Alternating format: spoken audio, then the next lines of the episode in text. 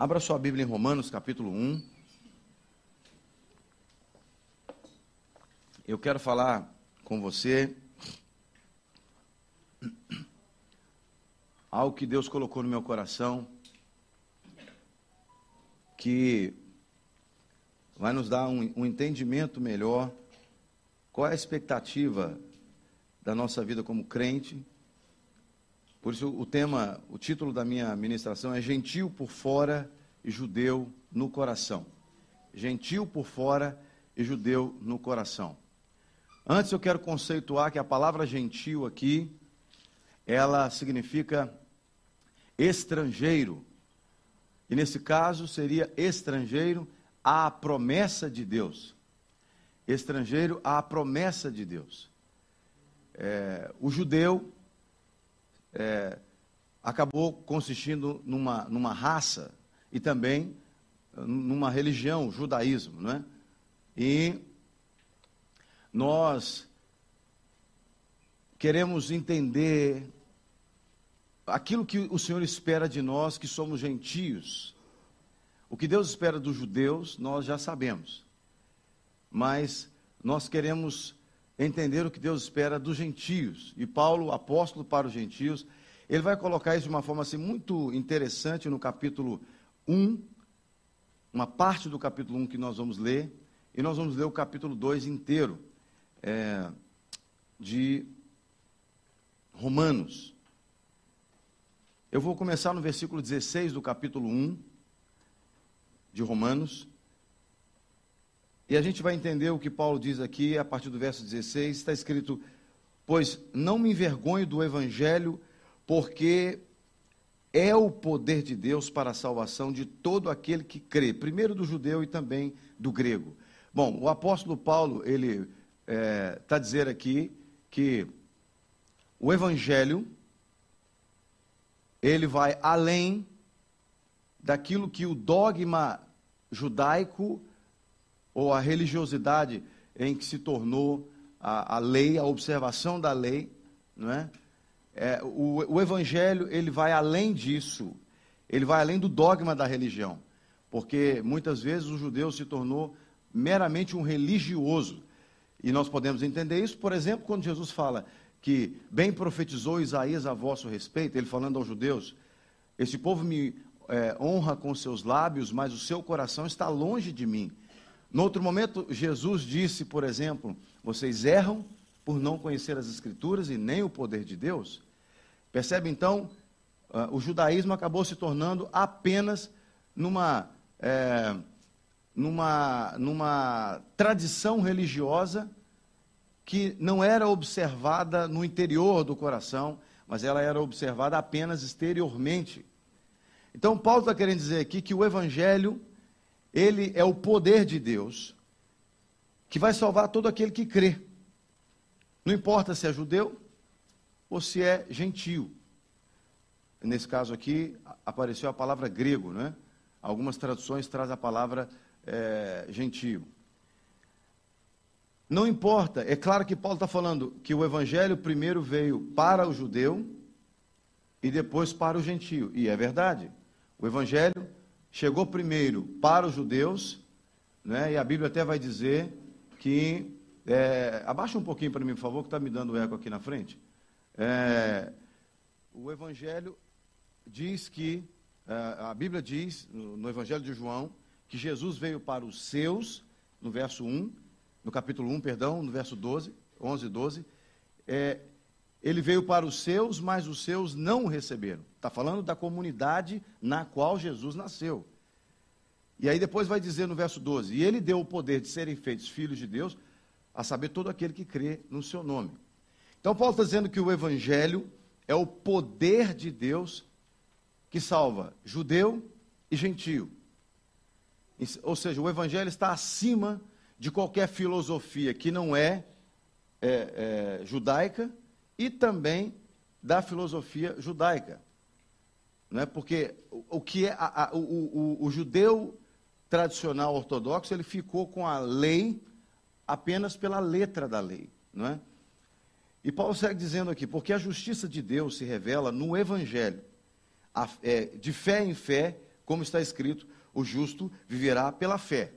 Então, a justiça de Deus não está simplesmente no cumprimento é, litúrgico de uma tradição, mas é pela fé que a justiça de Deus vai se manifestar no Evangelho. Então, o Evangelho é a chave da salvação. você vai entender por que, que o, o, o meu tema hoje é gentil por fora e judeu por dentro, não é?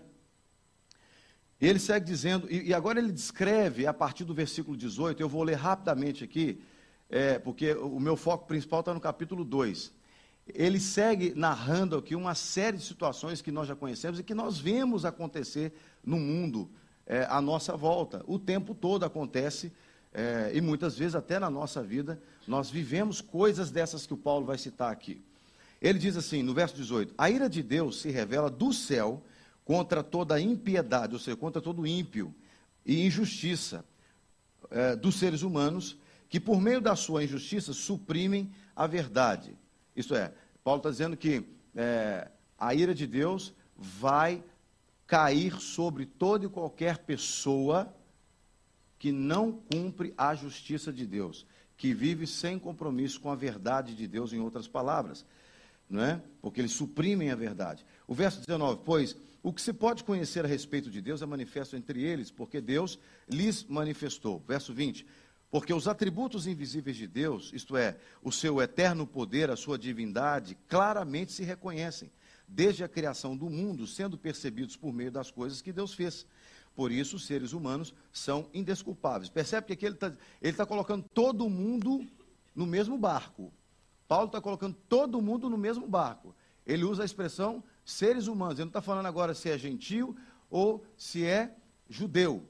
Ele está dizendo que todo ser humano ele é indisculpável diante de Deus, porque o que de Deus se podia conhecer já foi manifesto pela criação de Deus. Então não existe um ser humano sequer que possa dizer assim: é, Deus nunca se mostrou para mim, porque ele abre a janela da casa dele, ele está vendo Deus. Ele olha no espelho de manhã, ele está vendo Deus, né? Ou seja, ele está vendo a criação de Deus, não é? Então ele está dizendo isso. O ser humano é indesculpável diante de Deus, porque tendo conhecimento de Deus, verso 21, não o glorificaram como Deus, nem lhe deram graças, pelo contrário, se tornaram nulos em seus próprios raciocínios e o coração insensato deles se obscureceu. Deixa eu fazer um parênteses aqui. Tem muita gente que pode, pode pensar que Deus é alguém carente de elogio, não é? Deus é carente de elogio, porque o pessoal não elogiou Deus, porque o pessoal não louvou a Deus, Deus ficou com raivinha, então Deus agora quer derramar, descarregar a ira dele sobre as pessoas. Ah, não, se você não der glória a Deus, se você não reconhecer quem Deus é, ó, cuidado, porque ele fica nervoso com você e manda um raio na sua cabeça. Não é essa a ideia. Preste bem atenção. Deus é o criador de tudo. Ele é, é possuidor de toda a glória. E nenhum de nós, criatura, nenhum das suas criaturas, nenhuma delas, pode não reconhecer isso. Não reconhecer a glória de Deus, não reconhecer quem Deus é, é pecado. Porque é como se nós estivéssemos é, tornando aquilo que é verdade em engano, em mentira. Então, a ideia de Paulo aqui é mostrar exatamente isso. Ele está falando de tanto de judeus e tanto de, quanto de gentios, de gregos. Porque ele está colocando todo mundo no mesmo barco, lembra-se disso. É, no versículo 22 em diante, ele começa a dizer por que, que as pessoas não glorificam a Deus. Dizendo que eram sábios, se tornaram tolos e trocaram a glória de Deus, do Deus incorruptível, por imagens semelhantes ao ser humano, corruptível, às aves, aos quadrúpedes e aos répteis. Está falando de idolatria aqui. Por isso, Deus os entregou à impureza. Percebe que a idolatria, ela, ela traz, consequentemente, uma série de pecados que Paulo vai mostrar aqui. É, eu parei no versículo 23, né? 24. Por isso Deus os entregou à impureza pelos desejos do coração deles, para desonrarem o seu corpo entre si. Verso 25. Eles trocaram a verdade do Deus de Deus pela mentira, adorando e servindo a criatura em lugar do Criador, o qual é bendito para sempre. Amém. Verso 26. Por causa disso, Deus os entregou a paixões vergonhosas, porque até as mulheres trocaram o modo natural das relações íntimas por outro contrário à natureza. Volta para a minha imagem aqui. Como o texto é muito longo, Nuno, deixa sempre a imagem aqui do púlpito mais frequente do que da Bíblia, por favor. É, quando uma pessoa não reconhece quem Deus é, quando uma pessoa não reconhece a glória de Deus, ele vai ficar sem referência. E aí ele precisa encontrar uma referência para ele adorar. E aí ele passa a adorar qualquer coisa. Ele passa a adorar ele mesmo. E ele passa a adorar ele a tal ponto, a idolatria dele com relação a ele é tão grande, que ele começa a adorar ele mesmo. E aí ele começa a satisfazer os seus desejos.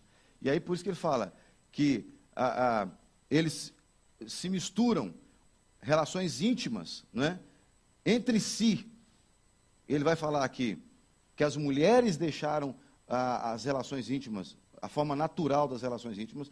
Verso 27, da mesma forma, também os homens, deixando o contato natural da mulher, se inflamaram mutuamente em sensualidade, cometendo indecência, homens com homens, e recebendo em si mesmos a merecida punição do seu erro. Percebe que Paulo está falando aqui de uma série de pecados que são decorrentes é, da, da, do não reconhecimento de quem Deus é. E ele está falando isso para judeu e está falando isso para gentio. O verso 28 ele diz: E por haverem desprezado o conhecimento de Deus, o próprio Deus os entregou a um modo de pensar reprovável para praticarem coisas que não convêm. Estes estão cheios de todo tipo de injustiça, perversidade, avareza e maldade. Estão cheios de inveja, de homicídio, discórdia, engano e malícia. São difamadores, caluniadores, inimigos de Deus, insolentes, arrogantes, orgulhosos, inventores de males, desobedientes aos pais, insensatos, desleais, sem afeição natural e sem misericórdia embora conheçam a sentença de Deus, de que os que praticam tais coisas são passíveis de morte, eles não somente as fazem, mas também aprovam os que as praticam. Bom, eu não vou me ater muito nesse capítulo, porque eu já preguei sobre isso aqui. Mas eu quero enfatizar nesse capítulo aqui. É, essa série de pecados que Paulo descreve aqui, ela toca a minha vida e toca a sua vida. Não necessariamente todos os pecados que foram colocados aqui na lista, todos nós somos praticantes deles. Não necessariamente você vai, vai dar ok para toda essa lista aqui. Às vezes você pode dizer, não, eu nunca tive esse pecado ou aquele pecado. Não importa. Mas alguma coisa da lista tem na minha vida e tem na sua vida. E foi de lá que Jesus nos tirou. Foi de lá que o, o Evangelho, o poder do Evangelho nos tirou. E é de lá que o, o Evangelho, desde então, tem transformado a nossa vida. Lembra, não tem a ver com tradição de religiosidade. Paulo está a falar aqui para judeus e para gentios, não é? E agora no capítulo 2 é onde eu quero me ater com mais atenção. Paulo vai dizer, nós estamos a falar sobre sermos gentios por fora, mas judeus no coração. Porque eu e você, nós não, não somos judeus de nascimento, provavelmente nós não somos descendentes de judeu, não sei, né? Talvez não, alguns talvez sejam, não sei. É, mas não importa se você tem uma origem judaica ou não, não interessa. Não importa se você é judeu ou se você é gentio. Você pode ser gentil por fora e você pode ser judeu no coração. E aí você vai entender qual é o nível de judeu que nós precisamos ser, como Paulo vai dizer aqui. No verso 1 do capítulo 2 diz assim: Por isso, você é indisculpável quando julga os outros, não importando quem você é, pois naquilo que julga o outro, você está condenando a si mesmo, porque pratica as mesmas coisas que condena. Olha que interessante. Paulo já começa a dizer aqui que qualquer pessoa, e não importa quem seja, e aí eu vou entender que ele está falando novamente para judeu e para não judeu, ou seja, gentio, Lembrando que o gentio é o cara que é estrangeiro, estranho, a promessa que Deus fez eh, em Abraão, Isaac e Jacó. Então, é, não importa quem você é, Paulo está dizendo aqui, né? Não importa quem você seja. Ele diz: A partir do momento que você julga o outro, você condena a si mesmo naquilo que você julga. Então, você vai dizer assim: não, mas eu nunca adulterei. Então, quando eu falei com fulano que o fulano era um adúltero porque ele estava traindo a mulher dele, eh, eu nunca adulterei, não é? Então, vamos ouvir o que Paulo vai dizer. Eu peguei um exemplo só para você entender a, a questão que Paulo fala que nós julgamos e condenamos a nós mesmos. O verso 2 diz: Bem sabemos que o juízo de Deus é segundo a verdade contra os que praticam tais coisas. Essas coisas que ele está falando aí são as coisas da lista do capítulo anterior, não é? Ele está falando que Deus, ele vai julgar segundo a verdade. A justiça de Deus, ela vai vir a partir da verdade. Então, presta atenção. Se o sujeito não, seja gentio ou seja judeu, se ele não glorifica a Deus como Deus é, se ele não reconhece quem Deus é de fato, e não importa se seja judeu, porque o próprio Jesus, falando para judeus religiosos, ele disse assim: vocês buscam, leem as escrituras, porque vocês julgam ter vida nela, nelas. Mas são elas que falam de mim, e vocês não me ouvem. Ou seja, por isso que Paulo falou lá atrás, que o, o evangelho é que vai fazer a diferença na vida de alguém, seja judeu ou seja gentio. Então Paulo está dizendo que não importa se você é uma coisa ou outra coisa, é, o que importa é que você tem que estar alinhado com a verdade de Deus. Porque Deus vai julgar de acordo com a verdade dele. Irmãos, a verdade só vem de Deus. Não existe verdade noutro lugar se não for em Deus. É por isso que os pecadores tentam anular a Bíblia. É por isso que tem até religioso que tenta transformar a Bíblia, adaptar a Bíblia. Porque a Bíblia é a palavra de Deus, é a palavra inerrante de Deus. E o Evangelho está aqui, nas Escrituras. E é exatamente é, esta verdade que será a régua de medir de Deus, que será o padrão de julgamento de Deus. Né? Então, Paulo está dizendo: não interessa se você é uma coisa ou outra, não, é? não importa. Você será julgado por Deus. E vale dizer aqui, irmãos, depois, se você quiser em casa, leia o capítulo 21, 22 de Atos, que você vai ver que Paulo ele foi julgado pelo Sinédrio, pelo, pelo, pelos doutores da lei é, em Jerusalém, porque eles diziam assim: ah, você está ensinando os gentios a descumprir aquilo que a tradição manda cumprir. Se você ler lá, você vai ver depois Paulo é, é, sendo preso, e foi a partir do capítulo 21 que se deu a prisão dele, em que ele foi levado para Roma, lá pelo capítulo 27 e 28, né? Naquele momento ele foi preso, depois ele foi parar é, é no navio para ir para Roma, naquele navio que foi destruído, etc. E, tal. e ele foi preso exatamente porque ele vai para Jerusalém, ele vai para a casa do apóstolo Tiago, e, eles, e Tiago chama, é, algumas pessoas souberam que Paulo estava lá, e Tiago fala com ele assim: olha, é, você precisa se, é, é, é, se purificar. É, naquele episódio que Paulo raspa a cabeça, junto com alguns homens, para tentar amenizar, de certa forma, a ira dos judeus religiosos. Porque eles diziam: esse Paulo, ele, ele está ensinando os gentios a descumprir a nossa tradição. Então, quando Paulo escreve aqui aos Romanos, ele está falando uma coisa baseado numa experiência de vida que ele teve de que ele, Paulo, antigamente era perseguidor dos cristãos, e aí agora ele passa a ser perseguido porque ele entendeu a mensagem do evangelho, enquanto muitos estavam apegados na tradição religiosa. E ele está tentando mostrar exatamente que não importa se você é dessa classe ou dessa classe. Importa é o evangelho na sua vida. E é o evangelho que vai nos fazer gentios por fora e judeus no coração. É aonde eu quero chegar lá com você. E ele diz aqui então no versículo é, 3: E você que condena os que praticam tais coisas, mas faz o mesmo que eles fazem, pensa que conseguirá livrar, se livrar do juízo de Deus?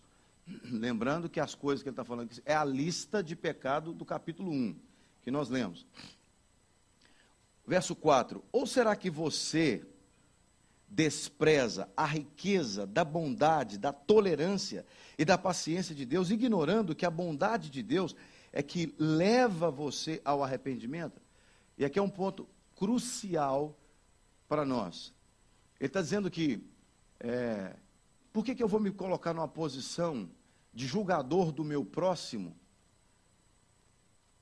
Se Deus é quem vai julgar, e eu preciso considerar que se Deus não julgou ainda, ou seja, se Deus está paciente, se Ele está esperando a pessoa se converter, por que é que eu vou julgar a pessoa?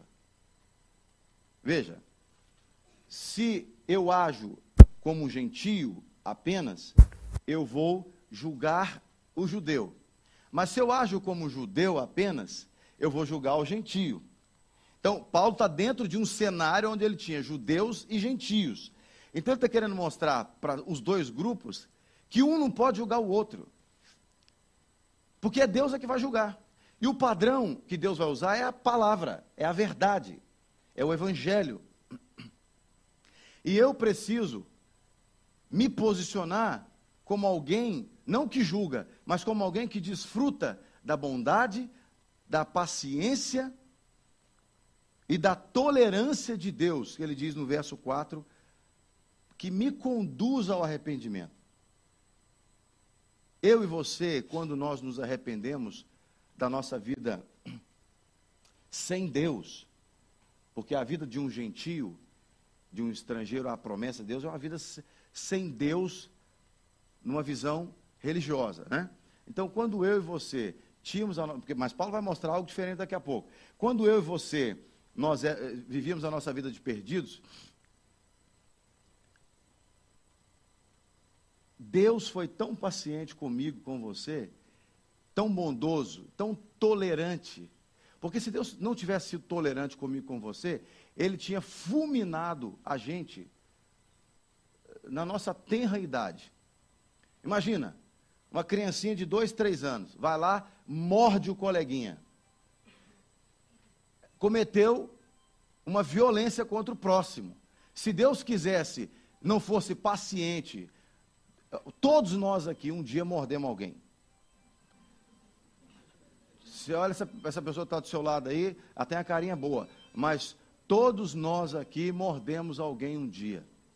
Se Deus não tivesse sido paciente conosco, se Deus não tivesse sido paciente, tolerante conosco, eu e você, nós não teríamos chegado até aqui. Eu estou dando um pequeno exemplo. O que é uma mordidinha no coleguinha na escola, comparado às desgraças que nós cometemos até encontrar Jesus?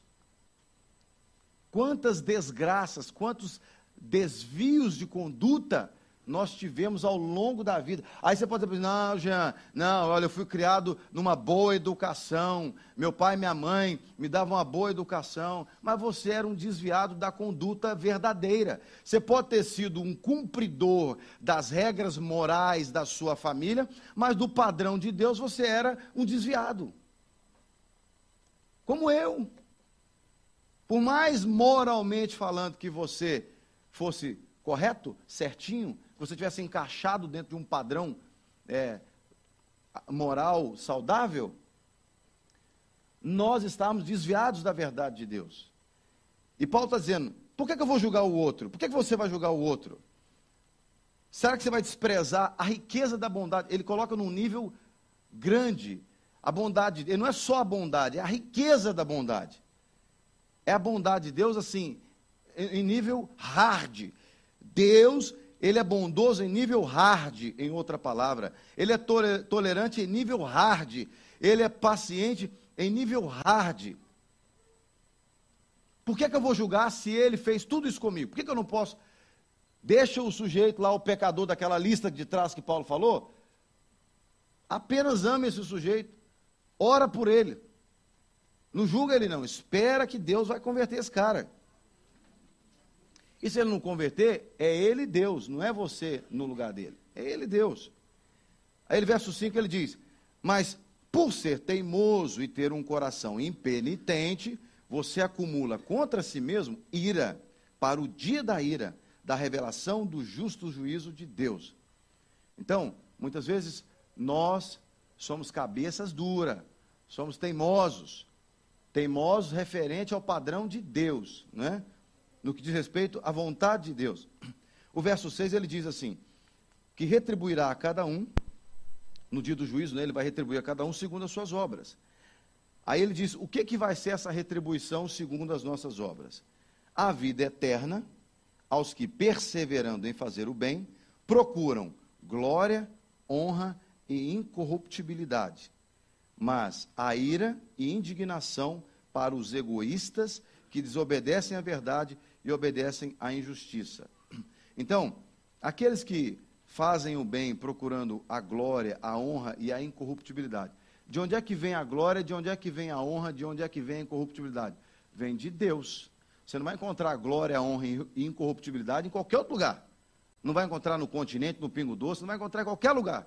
No palácio do governo, você só vai encontrar glória, honra e incorruptibilidade em Deus. Ele é a fonte disso tudo. Então, Paulo está dizendo: aqueles que fazem um bem voltados para isso, ou seja, procurando glória, honra e incorruptibilidade, né, esses vão receber a vida eterna, a eternidade. Mas os que estão pouco ligando para isso, os que desobedecem à verdade, mas obedecem à injustiça, vão sofrer a ira. Os que são egoístas vão sofrer também no verso 9 tribulação e angústia a, sobre todo aquele que faz o mal. Olha que coisa interessante, ao judeu primeiro e também ao gentio. O grande problema aqui, e aí nós temos que entender, irmãos, porque às vezes a igreja, a igreja evangélica, muitas vezes age como se fosse um judeu. Do mesmo jeito que o judeu julga o mundo, a igreja muitas vezes ela, ela julga o mundo também. Ou seja, o judeu julga o gentio, melhor dizendo. E a igreja julga as pessoas do mundo. O que Paulo está querendo mostrar aqui é que o julgamento de Deus vai vir sobre judeu e sobre gentio.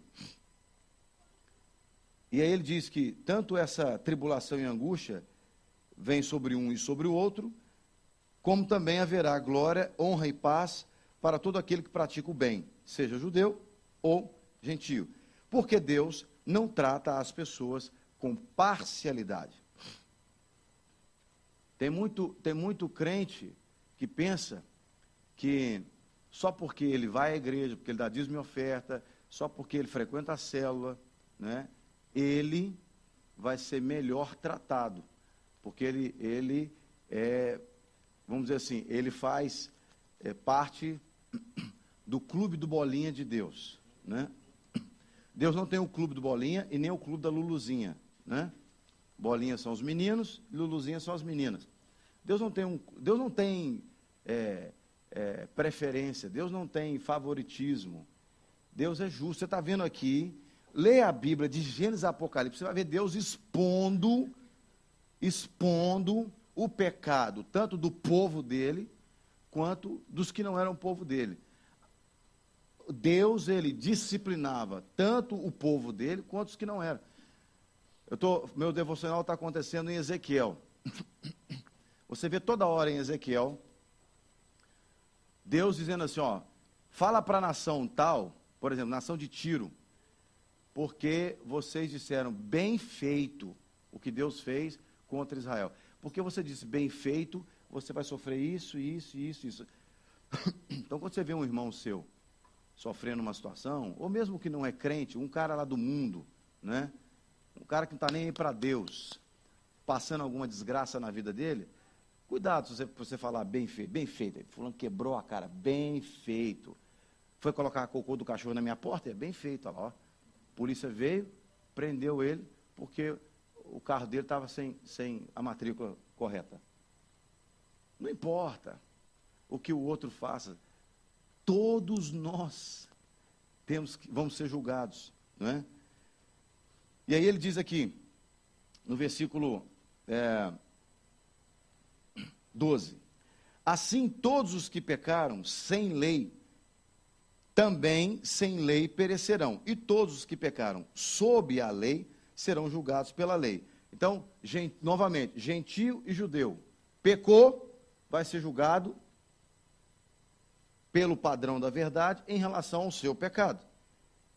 Aí ele diz: porque justos diante de Deus não são aqueles que somente ouvem a lei, mas os que praticam a lei é que serão justificados.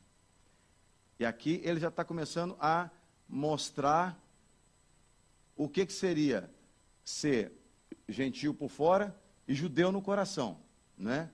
Porque ele vai mostrar que é quem ouve, quem pratica, não é só quem tem o título ou quem tem a raça tal é que vai é, ser privilegiado, mas é quem vive o que se ouve, não é? Para Deus, uma pessoa justa não é uma pessoa da igreja tal ou da religião tal. Para Deus, é uma pessoa justa é alguém que ouve o que Deus diz e que pratica o que Deus diz, não é? E aí ele segue dizendo aqui, no versículo 14: Quando, pois, os gentios que não têm a lei, no caso aqui a Torá, né? Quando os gentios que não têm a lei fazem por natureza o que a lei ordena, eles se tornam lei para si mesmos, embora não tenham a lei. Estes, no caso aqui os gentios, mostram a obra da lei gravada no seu coração, o que é confirmado pela consciência deles, pelos seus pensamentos conflitantes, que às vezes os acusam e às vezes os defendem. Olha que coisa interessante. Já viu aquela expressão que fala assim: olha, Fulano não é crente, mas ele é mais correto do que muitos crentes que eu conheço? É isso que Paulo está dizendo aqui. Ele está dizendo assim: tem judeu, perdão, tem gentio, que ele, ele não é da lei, ele não conhece a lei, mas lá no coração dele, ele pratica o que a lei diz, sem ele conhecer o que a lei diz. Ele pratica a lei, ele põe na prática. É por isso, irmãos, que não é só o pessoal da igreja evangélica que vai ser salvo. Tem muita gente da igreja evangélica que não vai ser salvo. E tem muita gente em outra qualquer religião ou em religião nenhuma que também vai ser salvo. Porque a salvação não está inerente a uma religião. A salvação está inerente à fé de alguém em Cristo. Em outras palavras, a fé de alguém e a obediência de alguém ao Evangelho. É por isso que eu estou falando gentil por fora, todos nós somos gentios, estrangeiros à promessa, gentil por fora, mas judeu no coração. E aí ele diz aqui é, que eles têm a lei gravada no seu coração. No, no versículo 16 ele diz: no dia em que Deus, por meio de Cristo Jesus, julgar, olha essa expressão aqui, irmãos, no versículo 16.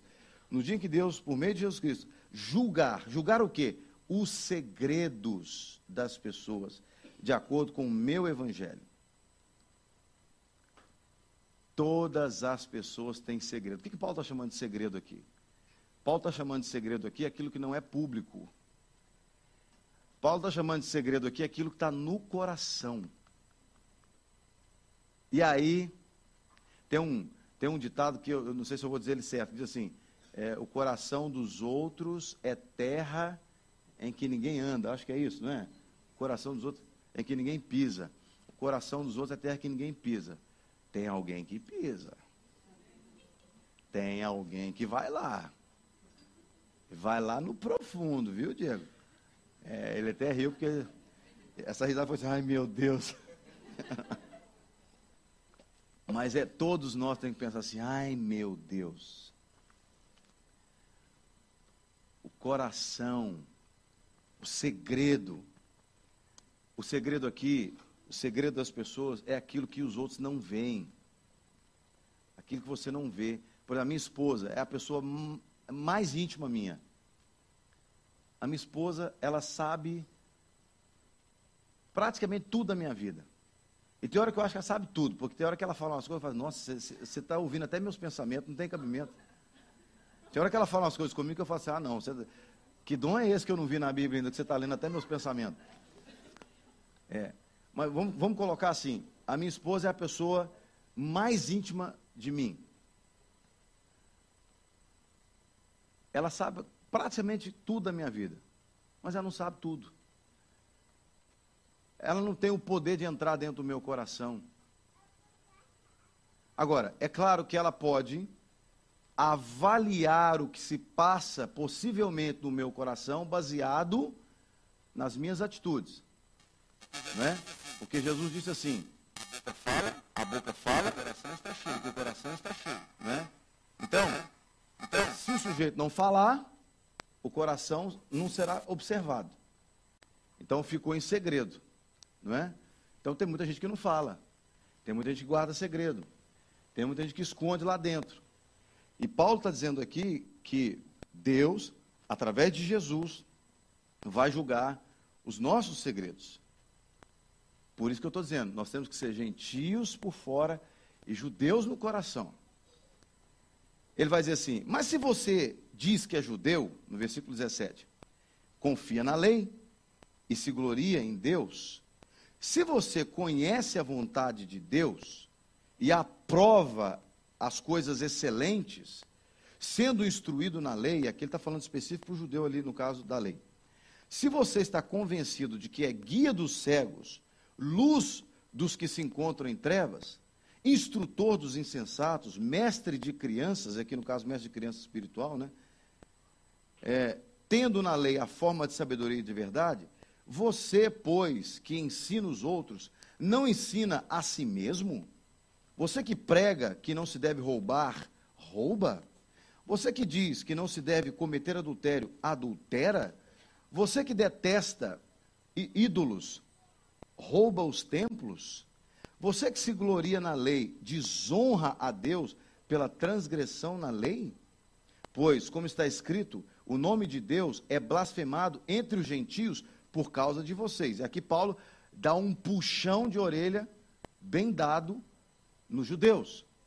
Ele está dizendo aos judeus: então, se os judeus receberam a incumbência de Deus de serem modelo para as nações, porque, entenda, irmãos, Deus não escolheu Abraão, Isaac e Jacó porque eles tinham, eles eram o supra-sumo das nações.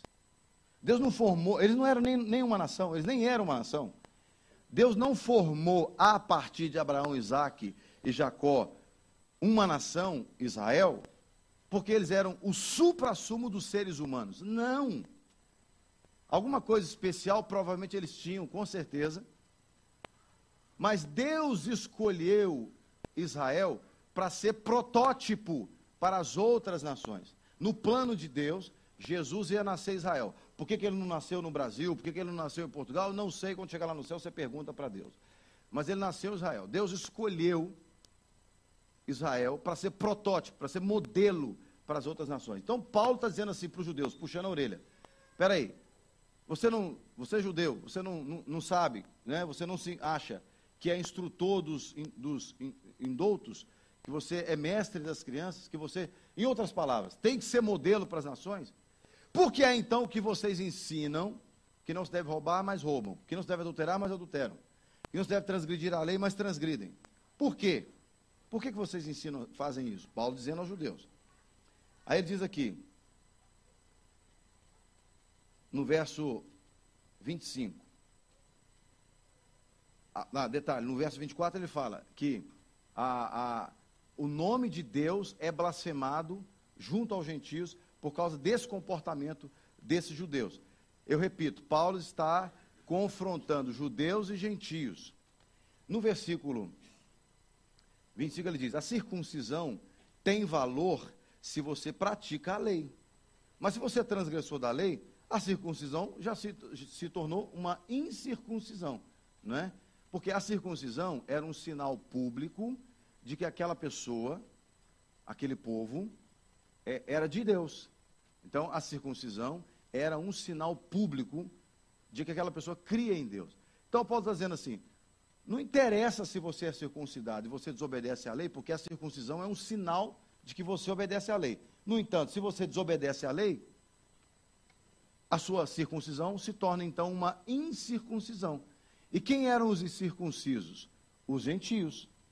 Por fora, os gentios eram incircuncisos, porque eles não tinham sinal no corpo. A circuncisão nada mais é do que aquela cirurgia de fimose, para quem não sabe o que é isso. Né? Quando se corta ali uma parte da pele do, do órgão genital masculino. Bom, e aí, ele diz aqui, é, no verso 27, se aquele, agora ele fala para os gentios, se aquele que é incircunciso por natureza, ou seja, no corpo, por fora, cumpre a lei, certamente ele julgará você, que embora tenha a letra da lei e a, e a circuncisão, é transgressor da lei. Está dizendo, se o cara que é gentio, no coração dele, ele obedece à lei, não é? Ele vive de acordo com a lei, ele está numa condição melhor que você. Porque ele vai julgar você através do comportamento. Seja, não é que o cara vai sentar num tribunal e dizer assim, eu condeno o judeu. Não é isso. Paulo está dizendo o seguinte: o comportamento do não crente, não crente no caso da religião tal, mas que crê em Deus, que vive, aquela pessoa que vive de acordo com os princípios da palavra de Deus, mesmo sem saber, mas ela vive, porque lá dentro ela vive, o testemunho daquela pessoa servirá de julgamento perante aquele que deveria cumprir. Você pode ficar de pé, nós já vamos terminar. Paulo está dizendo aqui. Por quê? Verso 28. Porque não é judeu quem o é apenas exteriormente, nem é circuncisão a que é somente na carne. Porém, judeu é aquele que o é interiormente, e circuncisão é a do coração, pelo espírito, não segundo a letra, e cujo louvor não procede dos seres humanos, mas de Deus. Aqui é, é, é, o texto em que eu digo: nós temos que ser gentios por fora e judeus no coração. Por quê? Paulo está dizendo aqui, meus irmãos, que para Deus, judeu não é o cara que tenha o órgão genital é, operado, circuncidado. Para Deus, judeu não é o cara que obedece à letra da lei, a letra pela letra. Para Deus, judeu é aquele que o coração dele é circuncidado.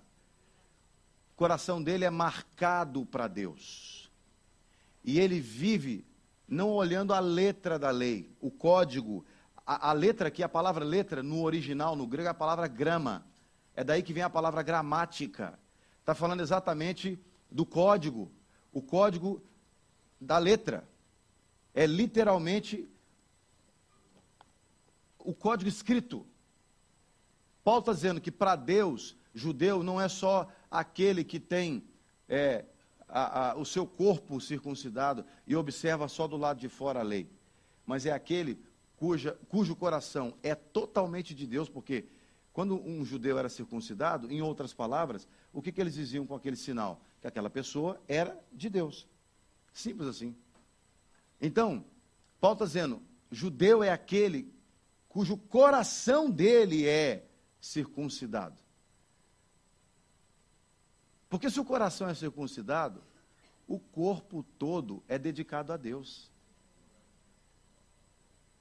E judeu não é só aquele que olha o código escrito, mas é aquele que vive no coração.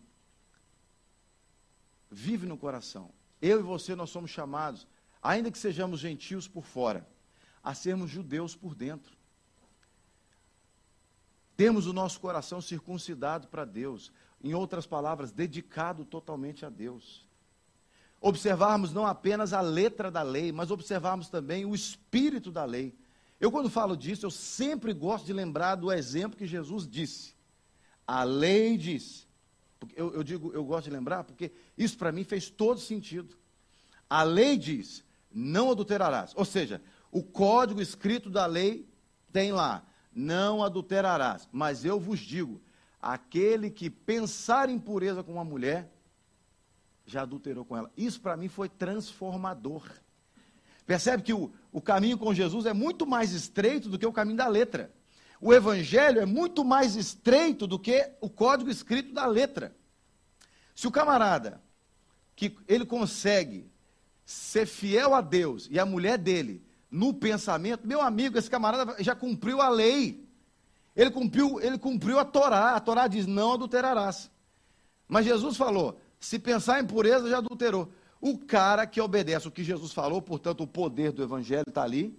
O cara que obedece o que Jesus falou, ele cumpriu o que a lei disse. Por isso ele é judeu no coração. Ele pode ser gentil por fora, mas ele é judeu no coração porque ele cumpriu. Jesus diz assim: a lei diz: não matarás. Mas eu vos digo: aquele que chamar o seu irmão de raca, raca é tolo, aquele que chamar o seu irmão de tolo, já é réu, já é alguém candidato a ser condenado a homicídio. Jesus está lá, falando isso. Então, se você consegue se relacionar com o seu próximo, e no seu coração você ter pensamentos santos, amáveis em relação ao seu irmão, você é mais judeu do que qualquer outro judeu que cumpre, que, que não chama o cara de, que não mata ninguém, mas que vive chamando o cara de, de raca, de isso, daquilo. Percebe? Os irmãos estão entendendo? Ainda que nós sejamos gentios por fora. Nós podemos e devemos ser judeus no coração. Ter o nosso coração circuncidado, dedicado totalmente a Deus. E observarmos não a letra da lei, mas observarmos o espírito da lei. E aí, quando você entende o espírito da lei, Jesus diz assim: As palavras que eu vos digo são espírito e vida. Por isso que Paulo diz que o, o evangelho é o poder de Deus para salvar tanto um quanto o outro, tanto o judeu quanto o grego. Por quê? Porque tem vida no evangelho. Então, quando você começa a, entender o evangelho, não pela letra da lei, mas entender o evangelho pelo espírito, porque a Bíblia é a palavra de Deus, é, mas é um livro. Ela, assim, paradinha, sem você fazer qualquer coisa com ela, ela é um livro como outro qualquer, igualzinho um livro de culinária, igualzinho um livro de política, porque a Bíblia fala de tudo, a Bíblia fala de culinária, fala de política, fala de saúde, a Bíblia fala de relacionamento.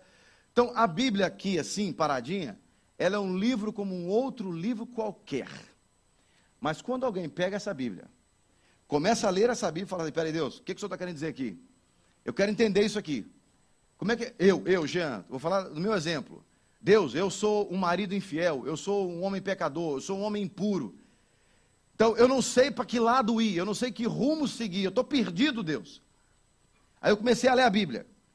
Eu falei, eu quero entender como não ser mais perdido, como não ser um cara mau, como não ser adúltero, mentiroso, como não ser isso, como não ser aquilo.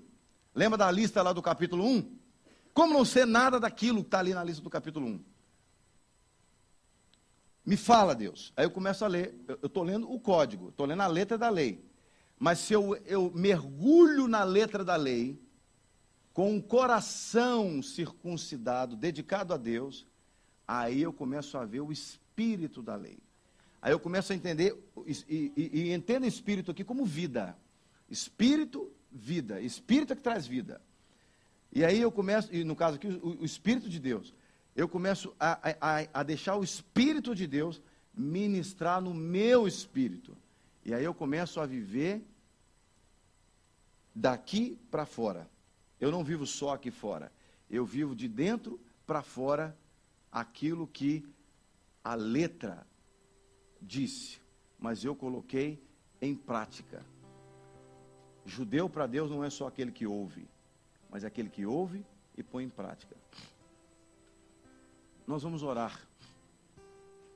Nós vamos orar. Se você tem vivido como um gentio por dentro e por fora, essa manhã é tempo de arrependimento. É tempo de nós alinharmos com Deus e circuncidarmos o nosso coração.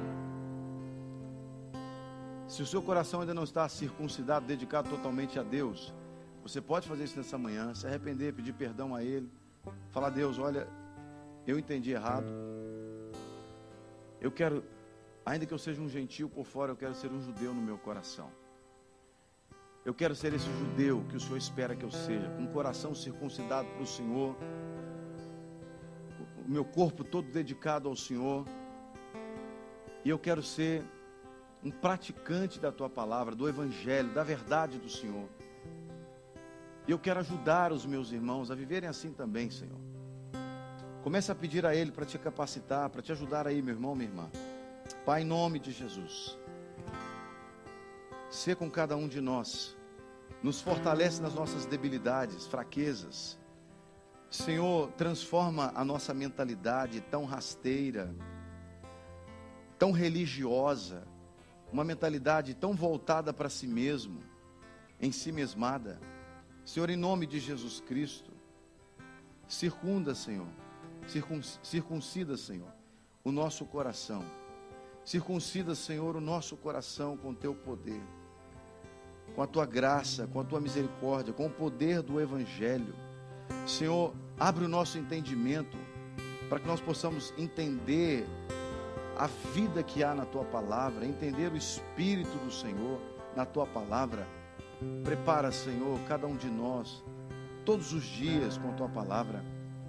Ajuda-nos, ó Deus, a vivermos nessa posição de alguém que ouve e pratica a tua palavra. Ainda que sejamos gentios por fora, queremos ser judeus no nosso coração. Nós não estamos preocupados com o título, se somos descendentes ou não de Abraão, de Isaac, de Jacó. Essa não é a questão. Não é a questão. Isso não tem a ver com religiosidade ou com raça. Isso tem a ver com fé na verdade de Deus, com o desejo de obedecer ao Senhor, com o desejo de cumprir e agradar ao Senhor, único e exclusivamente isso. Ajuda cada um de nós, ajuda cada um de nós, do, dos mais novos aos mais velhos, homens, mulheres, solteiros, casados, Ajuda cada um, Senhor, dos mais frágeis aos mais fortes. Capacita cada um de nós a vivermos conforme a tua palavra, porque nós queremos honrar ao Senhor. Nós queremos a glória do Senhor na nossa vida. Nós queremos a incorruptibilidade do Senhor na nossa vida. Nós queremos a honra do Senhor na nossa vida. Queremos que a nossa vida seja assim esse instrumento, esse lugar da manifestação da tua glória, da tua honra, da tua incorruptibilidade, Senhor. Toma, Senhor, o controle das nossas vidas todos os dias, em todas as situações, Pai. Não deixa que a gente reaja como gentio por fora e por dentro, mas que sejamos ainda gentios por fora, mas judeus no nosso coração. Em nome de Jesus Cristo. Em nome de Jesus.